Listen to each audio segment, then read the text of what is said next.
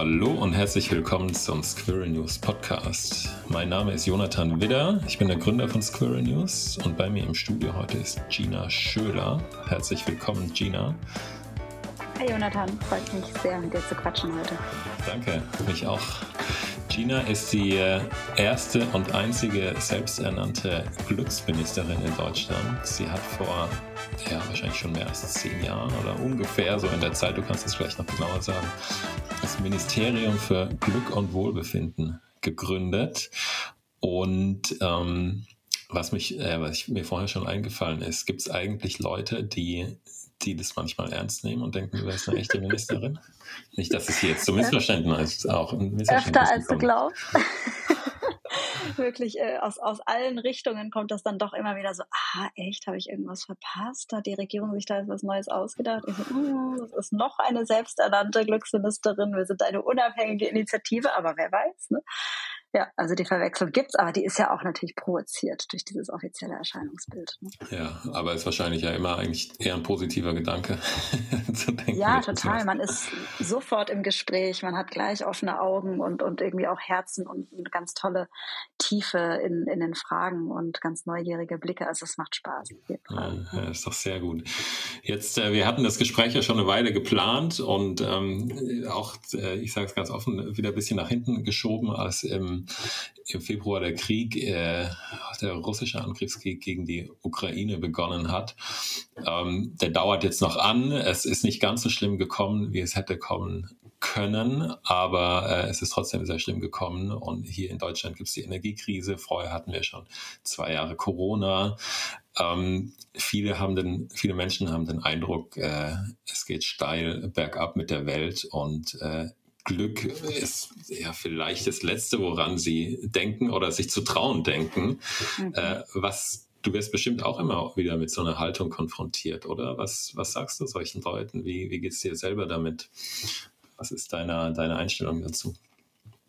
Also ich werde damit von außen konfrontiert, aber auch von mir drinnen. Ne? Also mir ging es ja da im, im Februar tatsächlich auch nicht anders, wo ich gesagt habe, ach du meine Güte, die Welt und äh, ja, unglaublichen Weltschmerz an allen Ecken und Enden. Also der Krieg war ja dann nochmal so das Krönchen darauf sozusagen ähm, wo mein Team und ich uns auch gefragt haben, oh Gott, ey, was machen wir denn jetzt? Können wir es jetzt bringen, hier diese Glücksfahne hochzuhalten und äh, den Leuten immer noch weiter Mut äh, zuzusprechen und äh, hier irgendwie lösungsorientiert in die Zukunft zu blicken und solche Sachen. Das haben wir uns ja sonst immer so auf die Agenda geschrieben. Ähm, und da viel in die Reflexion gegangen, aber tatsächlich war äh, das Ergebnis davon, und das ist jetzt ja keine Überraschung, sonst würde ich jetzt heute auch nicht wieder über das Thema mit dir quatschen, ist ja und jetzt doppelt und dreifach und erst recht, weil es eben absolut notwendig ist, dass wir gucken, dass es gerade auch in so eine Richtung weitergeht und dass wir uns gut aufstellen. Ne? Also Stichwort Resilienz. Also wie können wir wie können wir uns stärken, wie können wir uns schützen, um genug Kapazitäten zu haben, um all das Tohuwabohu oder im Außen überhaupt zu ertragen, geschweige denn überhaupt auch diese Kraft zu haben, es zu verbessern ne? und irgendwie mal neue Wege einzuschlagen. Und ich, ich bin die Erste, die versteht, dass es sich ähm, an manchen Ecken und Enden vielleicht wie so eine Art Luxusproblem anfühlt, wenn man sich jetzt über Glück oder das eigene Wohlbefinden Gedanken macht und sich darum kümmern möchte. Aber ich kann nur sagen, es, man braucht wirklich kein schlechtes Gewissen haben, wenn man das Bedürfnis hat, und das ist ja ein urmenschliches, auch mal wieder in, in so dunklen, krassen Zeiten auch mal wieder eine Portion Leichtigkeit oder Lebensfreude zu spüren. Ne? Also wir, wir brauchen das einfach, um unsere eigene Batterie aufzuladen, sonst geht halt gar nichts mehr am Ende des Tages. Ja, und manchmal denke ich auch, wir können uns ja eigentlich noch freuen, dass es uns hier äh, so gut geht und wir relativ unversehrt sind von dem Ganzen, also körperlich unversehrt von dem, von dem Leid, von dem Krieg und so weiter. Ja. Ähm, kann, könnte man sich ja auch mal drüber freuen. Ja, natürlich könnte man da, äh, ja, da die allseits äh, beschworene Dankbarkeit walten lassen. Aber nichtsdestotrotz, wir sind halt empathische Wesen. Ne? Wir, wir, wir fühlen ja auch mit, gerade wenn es so in unserer unmittelbaren Nachbarschaft ist ähm, fällt es doch schwer. Ich, ich habe irgendwie so das letzte halbe Jahr mal so einen Spruch gesagt, den habe ich mir selber so gemerkt und das ist ein bisschen mein Mantra geworden. So, Optimismus ist gerade echt Hochleistungssport. Es ist anstrengend. es ist viel Arbeit, äh, aber, und das ist ein, ein gut gemeintes Aber, aber es lohnt sich eben. Ne? Und ähm, ja, solche, solche Lichtblicke von wegen, hey, und wir sitzen hier im Trockenen, wir sitzen noch im Warmen. Ja, ja. ähm, das, ja, das gibt so, so einen Funken, so einen Hoffnungsschimmer und der lässt uns dann eben auch ein bisschen ja, besser weitermachen vielleicht. Ja. Genau, und gleichzeitig ist es ja irgendwie auch gerade im, gerade wenn jetzt die, die Energiekrise kommt, ja, und man nicht weiß, ja, ist es wirklich noch jeden Tag warm, dann im Winter gibt es noch jeden Tag Strom, wenn alle ihre mhm. neue Infrarotheizung anmachen. Eigentlich ist ja die, die Fähigkeit, äh, äh, glücklich zu sein, wenn ich das jetzt mal so sagen darf, ist sicherlich nicht ganz äh, zutreffend und korrekt. Aber die, die Fähigkeit, sich irgendwie doch ein kleines, äh, äh, einen kleinen Raum mit Glück und Zufriedenheit zu schaffen, wahrscheinlich wichtiger ähm, als lange zuvor, wo das so quasi automatisch kam, irgendwie mit gutem Gehalt, äh, Frieden, Merkel-Jahre und so weiter. Also jetzt braucht ja. man es eigentlich äh, noch mehr, oder? Wenn es also je schwieriger es wird, desto wichtiger wird es. Ja, und das meine ich eben mit, mit dieser Floskel, das ist halt jetzt ein bisschen mehr Arbeit, ne, weil es augenscheinlich äh, nicht, nicht so ganz zusammenpasst. Aber es ist ja in irgendeiner winzigen Form da, beziehungsweise man kann hier und dort ja so ein bisschen die, die Zahnrädchen anschieben und, und das System im Kleinen, im Wirkungskreis, im eigenen verändern. Und ähm, ja, und dementsprechend äh, ist es jetzt an uns, das auch zu tun und nicht den, den Kopf irgendwie in den Sand zu stecken, weil dadurch verändert sich nun wahrlich nichts. Ne?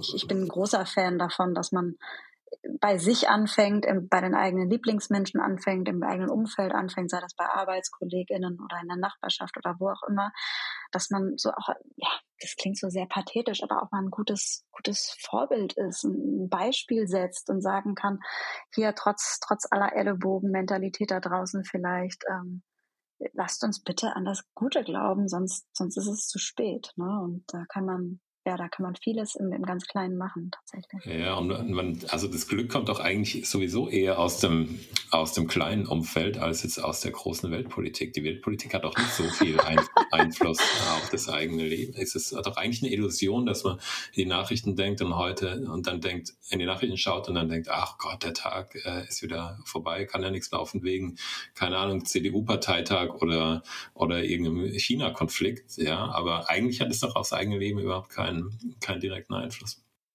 Keinen unmittelbaren würde ich, würde ich auch behaupten, je nachdem was natürlich, aber ähm, es, es wäre trotzdem auch schön, wenn die Politik und die Weltpolitik sich solche Themen durchaus auch mehr auf die Agenda schreiben würde. Ne? Also es gibt da ja auch viele äh, gute Beispiele weltweit. Ähm, wir hinken da noch sehr hinterher. Ähm, und ich glaube, wenn ganz oben, ne, um mal diese Floskel zu äh, benutzen, ähm, ja so ein bisschen sich auf, auf wesentliche Werte besinnen würden, was auch ähm, ja, seelisches Wohl und, und Gemeinwohl von, von Gesellschaft und so angeht, dann hätte das durchaus auf lange Sicht hin schon auch Einfluss auf das individuelle Glück, bin ich mir ganz sicher. Ja, es ist die Politiker wahrscheinlich auch einfach äh, gar nicht gewohnt, oder? Weil es wird, äh, am Ende geht es mhm. dann darum, wer bekommt wie viel Geld mehr und das, ja.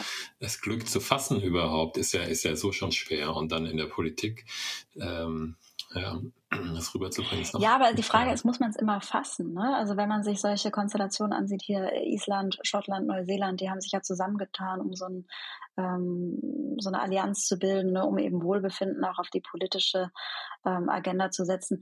Die haben sich das einfach, die haben sich dazu committed und die haben gesagt, ey, es ist super wichtig, nicht nur ja. diesen verrückten höher, schneller, weiter, mehr hinterher zu hecheln, sondern dass wir, dass wir Mensch und Natur in den Fokus stellen. Ne? Und das sieht man irgendwie auch an, an deren Mentalität, an deren Herangehensweise, an deren Entscheidungen, die sie auch im politischen Kontext treffen. Also man kann da viel machen, auch ohne es irgendwie zu Tode zu definieren, bin ich das Das, das stimmt schon. Oder erstmal überhaupt genau auf die Agenda setzen und dann, dann gucken, wie man sich dem, dem nähern kann. Ja. ja, und in Austausch gehen, ganz, ganz wichtig. Ne? Mit, mit den Leuten, mit der Bevölkerung. Ja, genau. Ja. ja.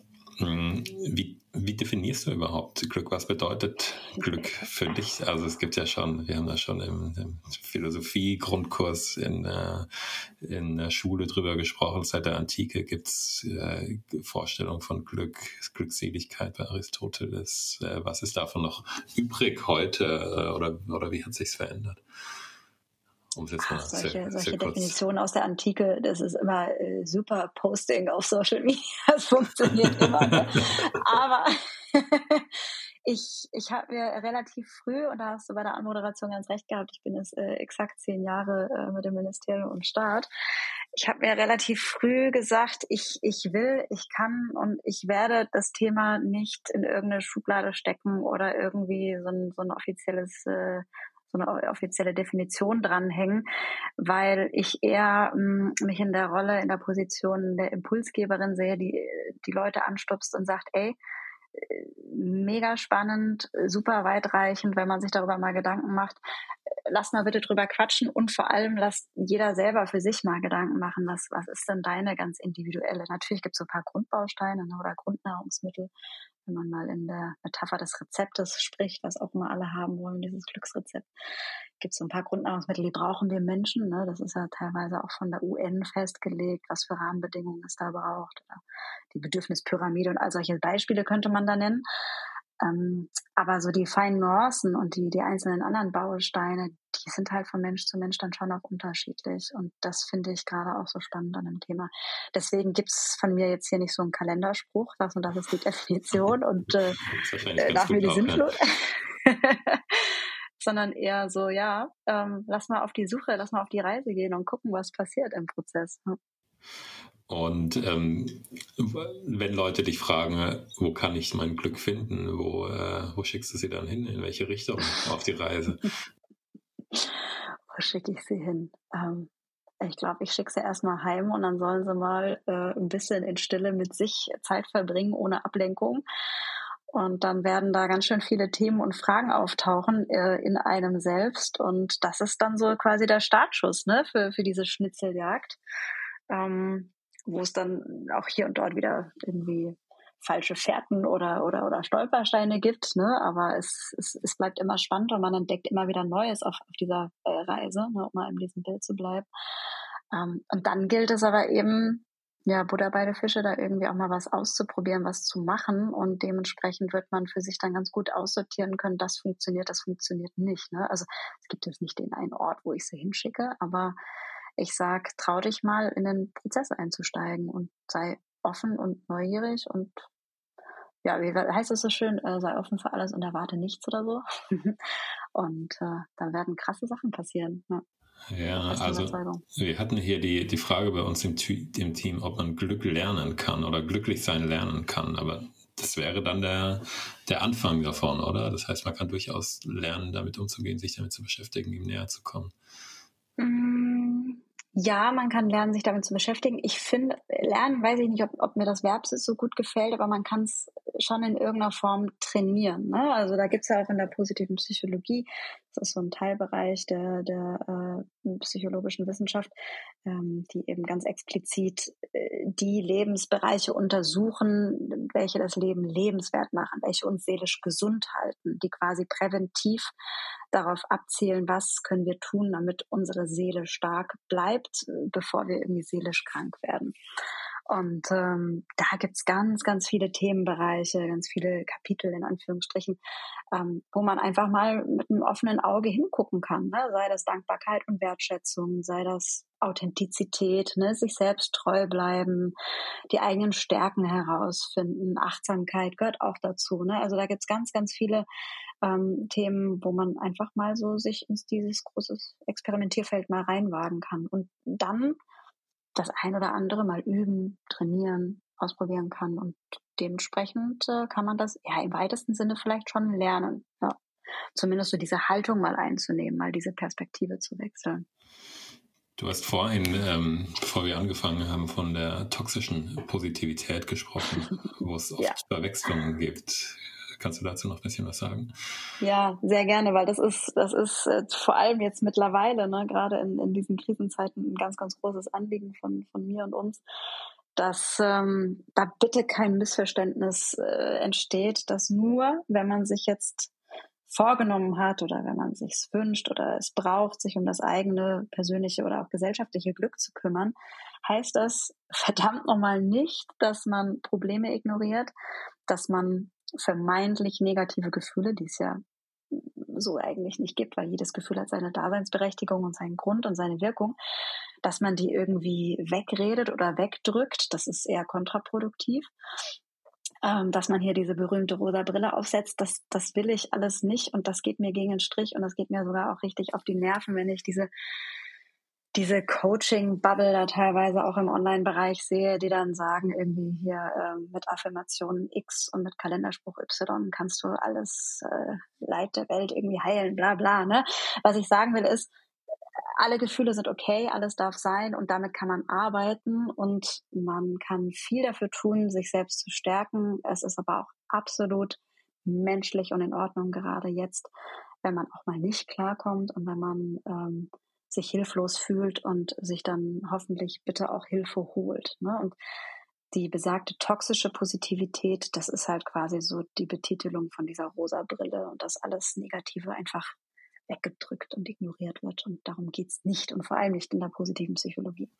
Ja, das ist ja auch allgemein wahrscheinlich selbst noch darüber hinaus so ein gewisser, gewisser Trend, immer freundlich zu sein. Diese Wertschätzung und so, was ja eigentlich sehr gut ist und sehr wichtig, aber das dann so zu verstehen, dass man ja nicht mehr kritisieren darf. Und wenn man wütend ist, haben manche Leute schon große Angst irgendwie, oh, das ist ja so böse jetzt und keiner darf mehr wütend sein. Aber am Ende kommst du wirklich nur in so eine, so eine 50 Prozent ähm, Atmosphäre rein, wo, wo der Rest ausgeklammert und verdrängt wird.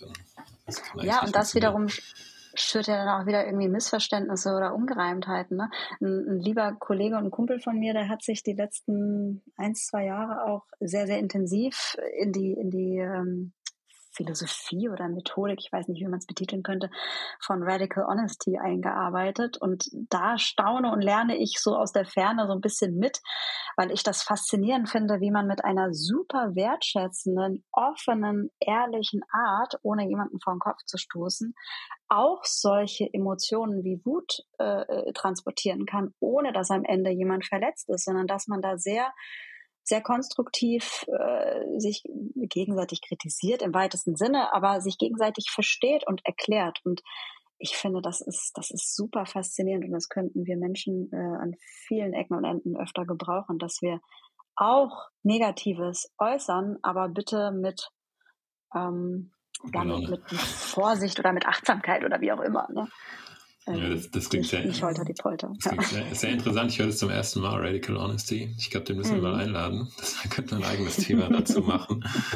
Das ist ähm, eine ganze Bewegung mittlerweile geworden. Da gibt es auch äh, riesig viele ExpertInnen in dem Bereich und TrainerInnen und sowas. Also es ist echt spannend. Nicht, dass ich schon mal bei so einem Workshop mitgemacht hätte, da geht es nämlich auch heiß zusammen. Ja, aber ist, ja, ist, ja, ist ja gut, wenn es mal zur Sache geht, ja, weil wenn, wie gesagt, wenn immer nur alle lieb sind, das kann ja auch nicht der, der Sinn der Sache sein. Und irgendwo entsteht, glaube ich, auch Humor dazwischen, wenn man das, äh, das ehrlich, ehrlich, aber fair macht. Und wenn man immer nur lieb ist, dann ist, ist kein Humor da. Dann ist es, da ist nicht genug Spannung da. Genau.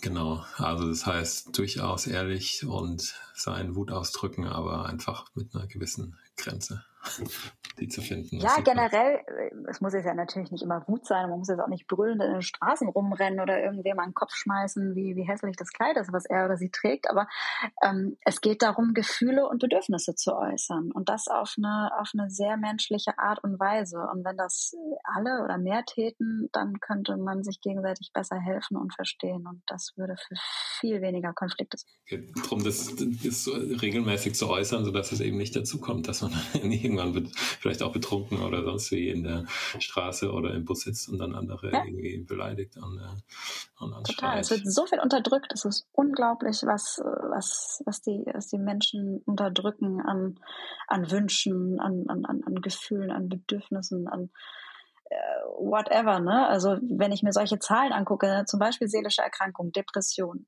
Männer doppelt so häufig, äh, Frauen doppelt so häufig betroffen wie Männer. Spannende Zahl. Äh, warum kann das sein? Naja, ich äh, share euch mal über einen Kamm. Männer haben es nicht so richtig gelernt, zumindest in der älteren Generation, sowas zu äußern. Ne? Und das staut sich auf. Und, äh, auf der Aber hast du nicht gerade gesagt, Frauen doppelt so oft betroffen? Ja, äh, Frauen sind statistisch doppelt so oft betroffen wie Männer. Aber das kann ja eigentlich theoretisch nicht sein. Ne? Also das liegt ja einfach ja, an der Erhebung oder an der Diagnostik. Ne? Ja, weil die, die Männer ähm, geben es halt auch nicht so gern zu. Ja. ja, das wollte ich, genau den Punkt wollte ich machen. Danke, dass du nochmal aufgeräumt hast. Äh, und auf der anderen Seite, und das fand ich auch spannend, ähm, solche Sachen wie Suchterkrankungen oder so bei Männern natürlich extrem viel häufiger ja. als bei Frauen, ne? weil man es versucht, weil man es versucht zu kompensieren oder irgendwie zu unterdrücken oder wie auch immer. Also verrückte Welt im wahrsten Sinne. Und ja. auch die, die Selbstmordrate bei Männern ist ja, ist ja, ja. höher. Richtig. Zum Beispiel. Also. Äh, ist ja auch so ein, auch so ein Indikator. Ja, spielt da, spielt da mit rein, auf jeden Fall. Und ähm, ist aber auch wieder zu dem, was du vorhin gesagt hast, äh, man muss auch mal akzeptieren können, wenn es nicht so gut geht. Ich wollte dann noch sagen, die, die eigene Schwäche akzeptieren zu können, ist ja eigentlich auch damit äh, ein wesentlicher äh, Teil von Stärke oder von, von äh, psychischer Stärke. Ich meine, wenn es dir gut geht, stark zu sein, ist einfach. Ja? Du, musst, du musst auch irgendwie klarkommen und das beherrschen können, wenn es dir schlecht geht, das akzeptieren können. Mhm. Und ähm, dann ist es dann kommt danach irgendwann wahrscheinlich das Glück auch eher, als wenn man da irgendwie nicht mit klarkommt und es, es verdrängt ja. oder versucht zu bekämpfen, wegzutrinken, was auch immer. Absolut, es geht ja auch in die Richtung, also mit sich im Reinen sein und das heißt ja nicht, dass immer alles hier äh, super duper läuft. Mit sich im Reinen sein heißt, ich, ich, ich weiß, wer ich bin, ich kenne mich, ich, ich weiß, wie ich ticke, mit, mit allen Ecken und Kanten, die dazugehören und ich weiß es nicht nur, sondern ich akzeptiere es vielleicht auch im weitesten Sinne und ich bin nicht so hart zu mir. Ne? Das, das sage ich jetzt hier genau, so, so locker flockig. Genau. Mir fällt das auch nicht immer leicht. Ich bin da auch noch auf meinem Weg, aber diese, diese, diese Güte und Milde finde ich so zwei schöne Wörter in dem Kontext, mit sich selbst zu haben und nicht immer alles so ernst zu nehmen und sich da so in den Perfektionismus reinzuprügeln. Ähm, das äh, macht mit Sicherheit auf lange Sicht hin glücklich oder glücklich, ja. ja. Das hast du noch ein Stichwort genannt, Perfektionismus. Ich habe irgendwann mal, als ich dann auch im Ausland war und Freunde in anderen Ländern, Kulturen hatten, äh, den Eindruck bekommen, dass Perfektionismus, Perfektionismus schon was ziemlich Deutsches ist. Es gibt es zwar nicht nur in Deutschland, aber ähm, es scheint mir doch hier öfter und stärker ausgeprägt als anders, mhm. anderswo. Ähm, es gibt ja auch unterschiedliche Vorstellungen von Glück in verschiedenen Kulturen. Hast du dich damit mal näher beschäftigt in deiner Arbeit? Ja, ähm, also zum einen äh, nochmal zum Perfektionismus bei den Deutschen, bevor ich auf deine Frage zurückkomme. Es ist ja Fluch und Segen zugleich, ne? Also auch das immer wieder hat das, hat das zwei Seiten, ne? Auf der einen Seite machen wir uns das Leben so, so verdammt viel schwerer, als es teilweise sein müsste. Auf der anderen Seite kriegen wir viel gewuppt, dadurch, dass wir eben diese Ansprüche haben, ne, einen Perfektionismus im weitesten Sinne halt irgendwie an den Tag legen. Also das nochmal äh, zu der Thematik. Und ja, äh, Glück in anderen Ländern beschäftigt mich tatsächlich jedes Jahr aufs Neue. Jedes Mal, wenn der World Happiness Report rauskommt, das ist immer wieder eine spannende Zeit. Das ist äh, rund um den Weltglückstag am 20. März kommt dann auch dieser, dieser internationale äh, Report raus, wo dann so um die 160 Länder ja, befragt, bewertet, miteinander verglichen werden. Und das ist immer ganz spannend. Ähm, kleiner Spoiler, die Skandinavier gewinnen immer. es ist in den zehn Jahren nicht einmal vorgekommen, dass in den äh, Top 3 oder 5 äh, nicht irgendwie die ganzen skandinavischen Länder einmal hoch und runter genudelt worden sind. Das ist super spannend zu sehen, was die da im Norden irgendwie anders machen als wir. Ja, die gewinnen ähm, bei allem Bildung. Hm? Bildung, Glück, da bei allem was Wichtiges gewinnen die immer. Ja, es ist, es ist faszinierend. Vom Bildungssystem fangen wir jetzt nicht mal an, dann äh, reden wir übermorgen nee. noch und die Laune, die Laune geht in den Keller. das Glück voll ins Weg. Aber ja, Glück ist ein, ist ein unglaublich spannendes Thema, was, was verschiedene Kulturen angeht. Ne? Also wenn man jetzt mal ganz weit über den Tellerrand rausguckt, zum Beispiel gibt es in der chinesischen Kultur ähm, ja so dieses Ritual, dass Beerdigungen ein glücklicher Anlass sind. Ne? Also äh, die Vorbereitung auf Beerdigungen, das, das löst teilweise richtig Enthusiasmus in den Leuten hervor. Wow. Das, das können wir ja gar nicht richtig verstehen. Ich habe selbst nee. gerade familienintern eine hinter mir und habe dann wieder mal gemerkt, wie festgefahren wir da sind ne? mit irgendwelchen alten Traditionen, Ritualen, die alle so so tief ins ins Schwarze, in die Trauer reingehen. Ich bin da auch eher so äh, ja auf Mexiko das Leben feiern, ne, wie die es da machen. Ja. Ähm, also das ist so, so ein krasses Beispiel, wo wir uns überhaupt nicht mit identifizieren können. Wie kann denn Tod und Beerdigung was mit Enthusiasmus und Glück zu tun haben? Ne? Total, total abstrus. Und so gibt's halt viele Beispiele, wie andere Länder, andere Kulturen das Leben halt auch, auch ja, von der anderen Seite aus interpretieren und verstehen. Ähm, hat natürlich auch ein bisschen was damit zu tun, wie wie reich ein, ein Land ist oder wie, wie, wie wohlhabend eine Nation ist, ne? ob sie dann eher den Fokus auf zum Beispiel Materielles legen oder ob sie ähm, zum Beispiel aufgrund von weniger materielles, äh, materiellen Wohlstand dann den Fokus mehr auf zwischenmenschliche Beziehungen legen. Ne? Dann definieren, sie Glück eher äh, im, im Bereich von, von Freundschaft und Familie. Das ist, das ist super unterschiedlich und dementsprechend macht es durchaus Sinn, da ähm, ja auch mit, mit einem offenen, neugierigen Blick in die Gespräche reinzugehen und gerade auf Reisen mal Leute zu fragen, hey, erzähl mal, was, was macht dich denn glücklich? Und da werden die, die tollsten Gespräche dabei rauskommen. Ja. Und kannst du sagen, nochmal zu dem China-Beispiel, warum die Leute äh, da so freudig gelaunt sind? Und es doch ein bisschen mehr zu erklären hier für unseren westlichen deutschen Blick.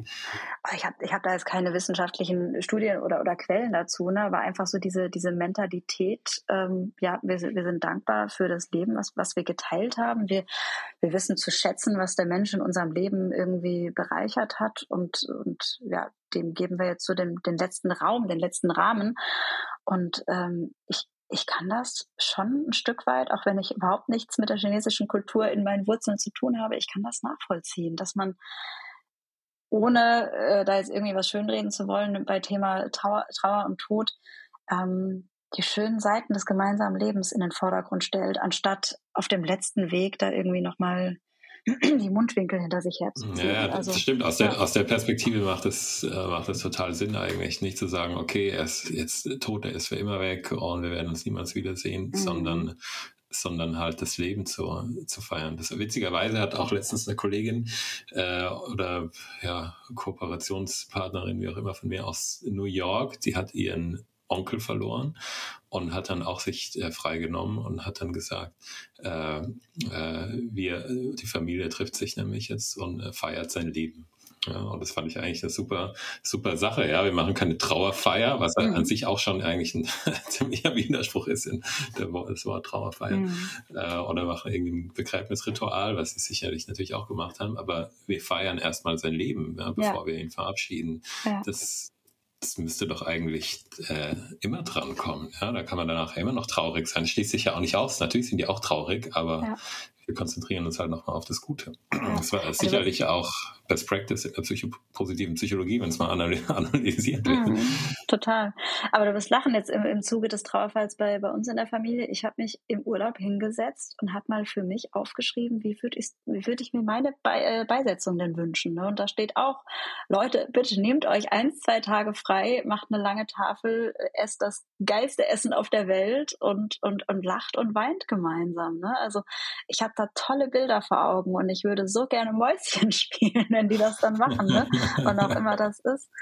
Aber ja, und ich finde, auch über solche traurigen Themen wie Tod dürfen wir in unserer Gesellschaft viel offener und auch ganz anders sprechen und solche Sachen äh, auch enttabuisieren. Das, das gehört auch zu einem gelingenden, guten Leben dazu. Ne? Ich denke auch, ja. Es sollte auch danach noch gefeiert werden, auch mhm. wenn es vorbei ist. Was würde sich der Tote mehr, mehr wünschen eigentlich? Ja. Ähm, witzigerweise hat mich das äh, jetzt auch nochmal an den Taoismus erinnert, das Beispiel aus China, wo ich sowieso eine Frage jetzt hätte als nächstes. Aber äh, ich habe mich daran erinnert, dass der chinesische Philosoph Chuang-Tzu, Chuang äh, von dem gibt es auch eine, eine, Geschichte, die überliefert ist. Da heißt es, seine Frau ist gestorben und danach hat er drei Tage getrauert und dann hat er angefangen zu tanzen. Ja, weil danach war es genug. Ja, da hat er fertig getrauert sozusagen und dann war auch wieder Zeit für, für Freude. Also auch eine ganz, äh, äh, ja, ganz passend.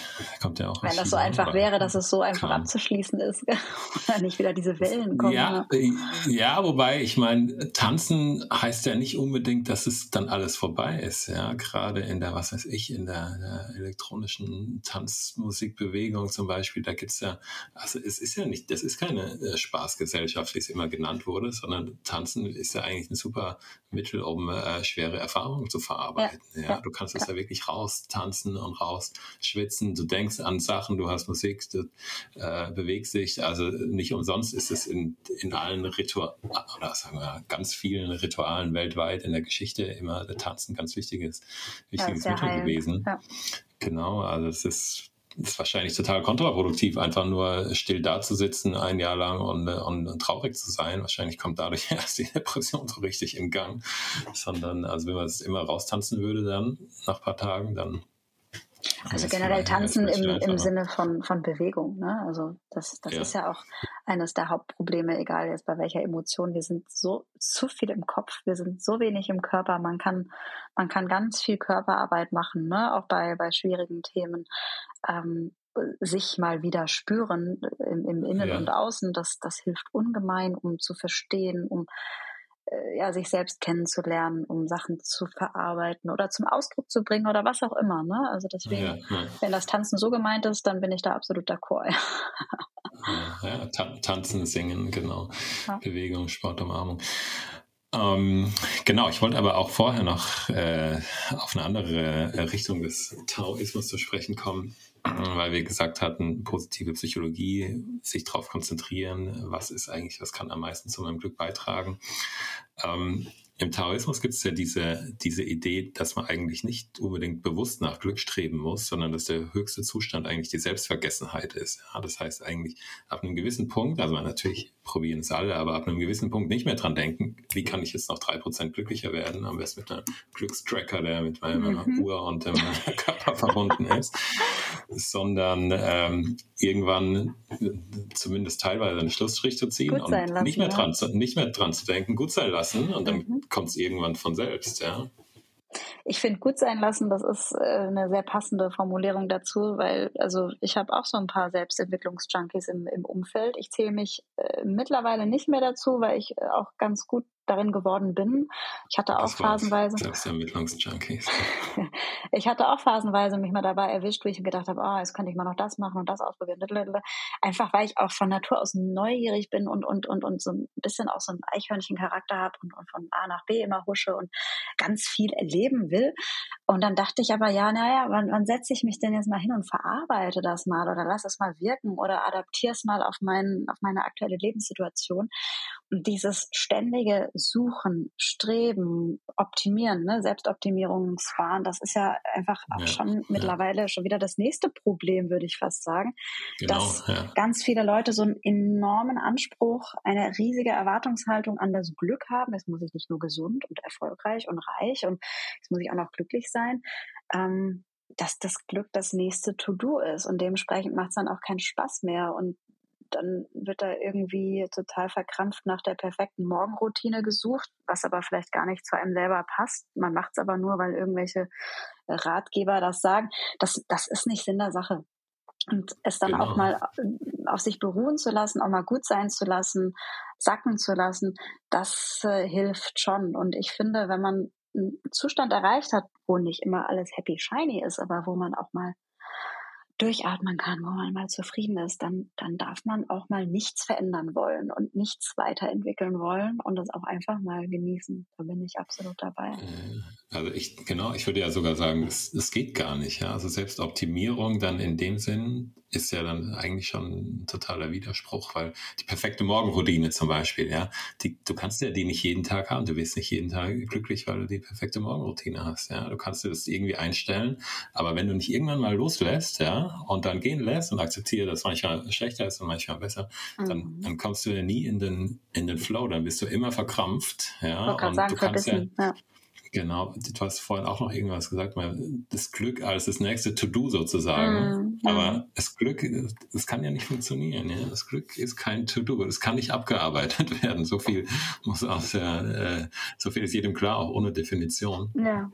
Und vor allem, wenn man, äh, ja. wenn man da so streng mit sich ist und sagt, ich, ich muss jetzt noch diese Fortbildung machen, ich muss jetzt noch das Buch lesen und ich muss jetzt diese äh, Yoga-Stunde am Morgen machen, what, whatever, ähm, dann, dann vergisst man ja in dem Prozess immer mal wieder auch mit sich einzuchecken, will ich das gerade? Brauche ich das gerade? Ist das mein Bedürfnis, ja oder nein? Und da auch ehrlich zu sich zu sein. Also ich bin da auch eher so für, für den dynamischen und auch äh, lockeren Weg und nicht immer alles so, so ernst nehmen, ja. Auch mal drüber lachen können und sagen können, jo, ja, die Meditation, die kann ich mich jetzt mal. Und, und, am Ende sind die Leute ja auch äh, von außen viel sympathischer, ja, die nicht immer alles ernst nehmen und mal locker, die, die natürlich das Leben ein bisschen ernst nehmen, ja, und sich um das Wichtige kümmern, aber eben doch äh, eben es auch mal gut sein lassen. Ja, mit dem Flow gehen. Ich glaube, das hast du ganz schön formuliert, ne? weil das ist, äh, es, es, verändert sich ja sowieso alles, ne? Und nur weil du jetzt irgendwie, ich bleibe jetzt mal bei dem Beispiel dieser Morgenroutine, weil das immer so so gehypt wird, nur weil du das vielleicht äh, vor zwei Monaten gefunden hast, was irgendwie Spaß macht, was dich erfüllt, was dich äh, energiegeladen in den Tag starten, das heißt es nicht, dass es jetzt im Herbst immer noch für passt. Ne? Es, es verändert sich einfach und dementsprechend ähm, ja, die, die machen oder sogar, lassen. Die Chance ist sogar relativ hoch, dass die Morgenroutine vor allem sich deshalb so gut angefühlt hat im Frühling, weil, weil es immer mehr Sonne gab jeden Morgen. Und der Herbst wird höchstwahrscheinlich äh, eine große Herausforderung für die ja, Morgenroutine erfahrungsgemäß. Jetzt nochmal ähm, zur Frage, geht es eigentlich nur immer nur ums eigene Wohlbefinden oder auch ums Wohlbefinden aller? Und ich würde noch ergänzen zu der Frage, ähm, geht es nicht auch um das Glück von anderen, aber auch um das Glück durch andere, mit anderen. Mhm. Ja. Mhm. Das, also die, die Neurobiologie, sagt er jetzt, ich habe das bei Joachim Bauer äh, gelesen vor mehr als zehn Jahren, 15 Jahren oder so, äh, die beste und wichtigste Droge in Anführungszeichen äh, für den Menschen im menschlichen Gehirn ähm, sind die Hormone, die ausgeschüttet werden, äh, wenn du mit anderen positiv interagierst, mhm. Wertschätzung, positive Rückmeldung von anderen, Akzeptanz, äh, Anerkennung, Liebe im weitesten Sinn, aber ja. eben nicht nur die äh, romantische Liebe, mal zwei Monate verliebt sein oder sowas, sondern eben auch durch Freundschaft, sogar mit Kollegen einfach sich gut fühlen, aufgehoben fühlen, wertgeschätzt fühlen. Äh, Selbstoptimierung kommt ja da hat damit ja eigentlich gar nichts zu tun, ja, weil du musst ja über dich selbst hinaus, um äh, dahin ja. zu kommen.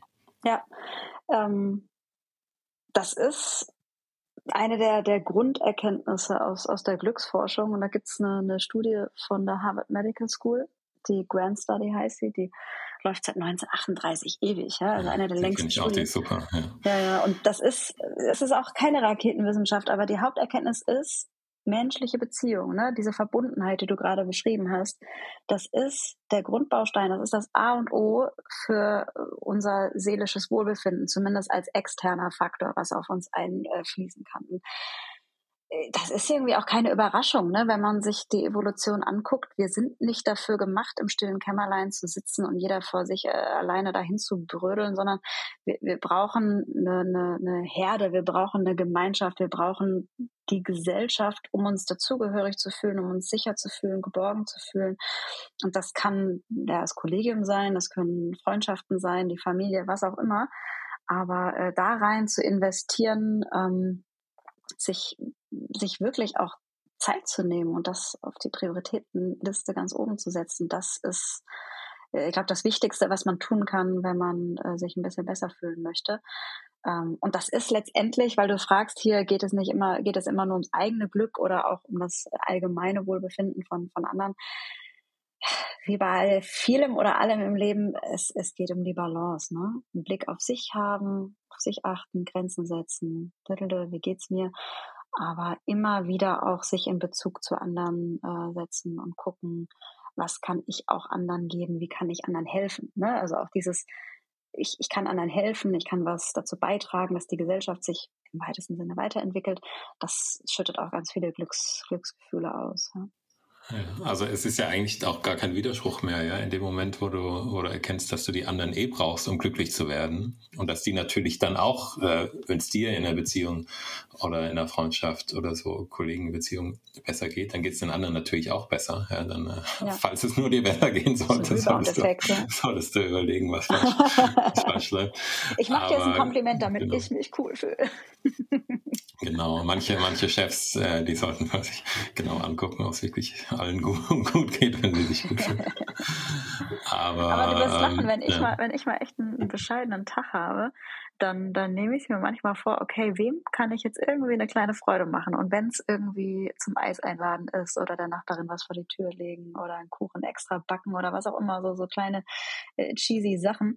Und das, es hilft. Es ist nicht uneigennützig. Es bringt was. Und das auf allen Ebenen. Und das wird dann halt weitergetragen. Und das macht das Ganze auch so sinnvoll.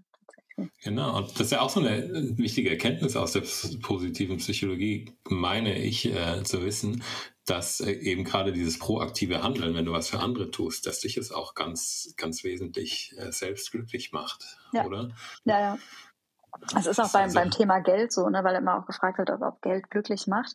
Äh, macht es durchaus, ne, unabhängig jetzt hier auch wieder von der Bedürfnispyramide und der Grundsicherheit, aber ähm, dieser Faktor, ich helfe anderen mit meinem Geld, ich spende was oder ich mache anderen eine Freude, ich kaufe anderen was, das, das äh, kommt auf uns zurück. Das macht uns äh, dann tatsächlich auch äh, länger sagt man, längerfristigsten, am langfristigsten äh, glücklich.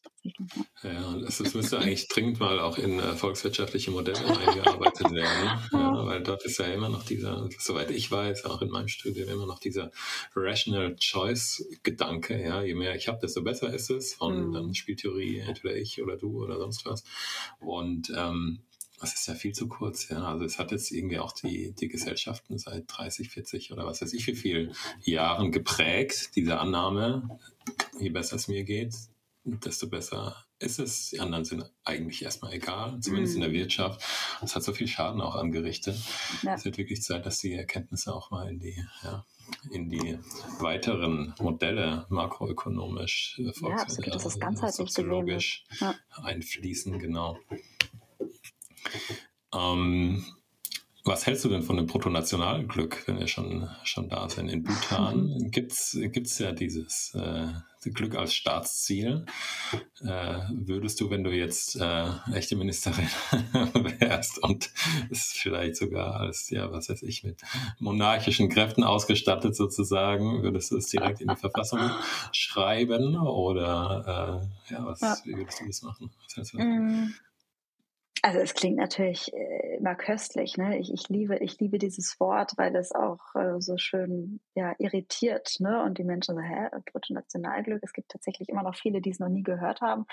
Letztendlich ist es ja genau der Ansatz, den wir gerade bequatscht haben. Welche, welche Indikatoren gibt es noch? Wie kann man das ganze System ganzheitlicher aufstellen? Das ist nicht immer nur äh, zu diesem Wir Wirtschaftswachstumswahn irgendwie beiträgt, sondern ähm, auch andere Faktoren, ne, wie das Wohl von Mensch und Natur mit berücksichtigt und so weiter und so fort. Also den Grundgedanken finde ich finde ich höchst äh, erstrebenswert und und sehr sehr ähm, inspirierend. Das ist tatsächlich auch der Grund gewesen damals, ähm, als es hieß, wir sollen eine Kampagne aufsetzen, die einen Wertewandel in der Gesellschaft an, anstößt, ähm, dann in die Recherche gegangen sind, auf Bhutan gestoßen sind und ich dann dieses Bruttonationalglück das erste Mal gelesen habe, dachte ich, Mensch, das ist doch eine geile Sache. Warum um alles in der Welt gibt es das bei uns im Westen überhaupt nicht? Warum gibt es noch nicht mal diesen Gedankengang? Ne? Damals war das ja wirklich noch, noch lange nicht so in der Diskussion oder zumindest im Gespräch, so wie es in meiner Bubble aktuell ist. Aber ähm, es hat mich, es hat mich von den Socken gehauen, dass wir da noch so im Dunkeln tappen. Und das war der Grund, warum dann diese politische Metapher des Ministeriums dann daraus entstanden ist, um nochmal okay. ein bisschen Finger in die Wunde zu legen. Ähm, und wenn ich jetzt hier äh, staatlich äh, anerkannt sozusagen wäre, ich weiß nicht, ob ich ein fixes Ministerium ins, äh, ins Amt rufen würde, ob ich das Bruttonationalglück nennen würde, aber ich würde diese, diese Haltung und diese Mentalität auf jeden Fall pushen. Wie das Kind am Ende des Tages heißt, ist mir ehrlich gesagt auch total egal. Äh, Hauptsache, es wird in irgendeiner Form auch mal umgesetzt oder, oder weitergedacht oder ernst genommen. Ja. Mhm. Wenn du jetzt so auf die letzten zehn Jahre blickst, hast du das Gefühl, es hat sich, es hat sich schon was äh, bewegt bei der gesellschaftlichen Suche nach dem Glück. Eben hast du ja gesagt, in deiner Bubble wird das jetzt schon ganz anders diskutiert als, als damals. Ähm, also ich finde schon, aber das ist meine subjektive Wahrnehmung natürlich, ich finde schon, dass sich da im letzten Jahrzehnt ähm, viel verändert hat, äh, gerade auch mit dem Blick auf die Wirtschaft. Ich weiß noch so meine, meine ersten Schritte, meine ersten Versuche, äh, da mal so an ein paar Türen zu klopfen. Hey, wie wär's denn? Glück und Zufriedenheit für Mitarbeitende und da haben sie alle nur mit der Augenbraue gezuckt und gesagt, das ist ja süß, das ist ja nett, aber nee, danke, ne? was, was brauchen wir denn Glück am Arbeitsplatz? Ach, vergiss es, ne? Das hat sich enorm gewandelt, dieses Bewusstsein, dass, dass seelische Gesundheit und Prävention in dem Bereich unfassbar viel wert ist, auch unabhängig vom Monetären. Ne? Und da, da ja. ist ein ganz anderes Bewusstsein entstanden.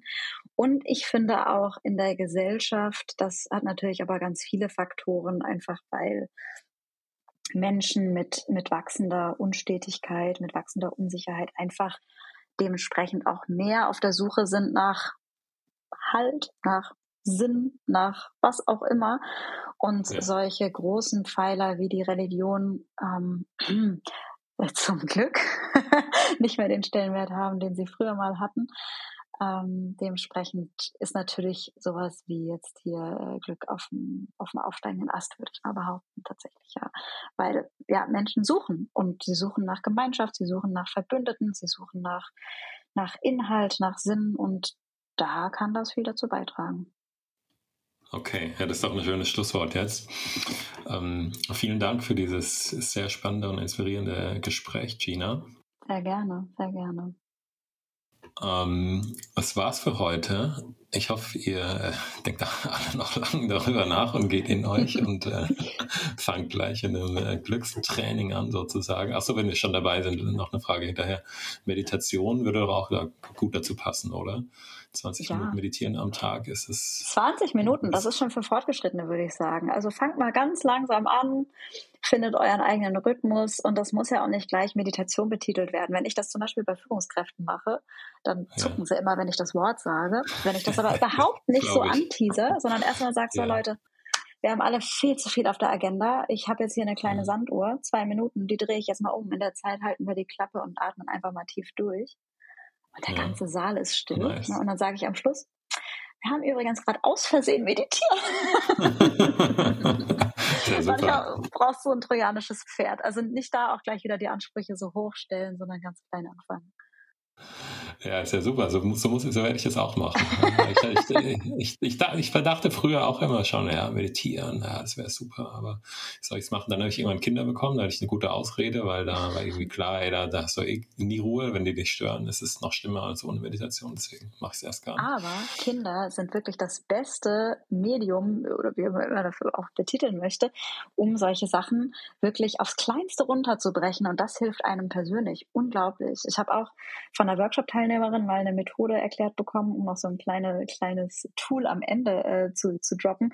Ähm, die Ali-Methode. Super simpel. Ali steht für Atmen, Lächeln und Innehalten.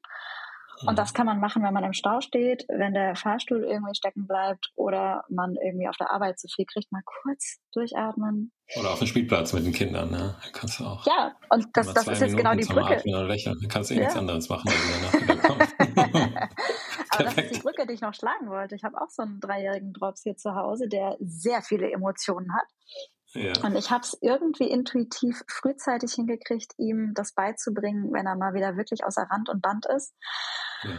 bisschen im Bauch reinzuatmen und mal kurz äh, dieses Innehalten zu, zu üben. Und das fällt einem Dreijährigen im Wutausbruch anfangs sehr schwer und mittlerweile ja. kann er es richtig gut. Und wow. wenn ich dann irgendwie mal einen emotionalen hab oder am Weinen war, dann kommt er dann teilweise zu mir und sagt, Mama, einmal durchatmen, ne?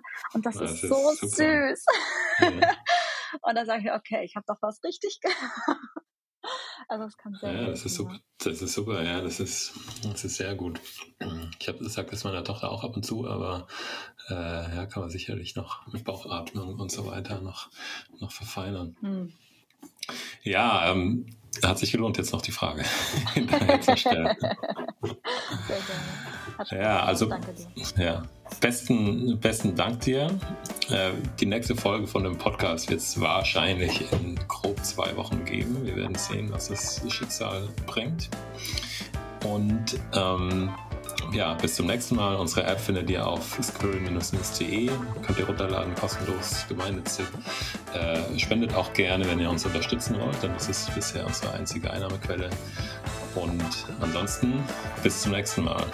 Ciao, ciao.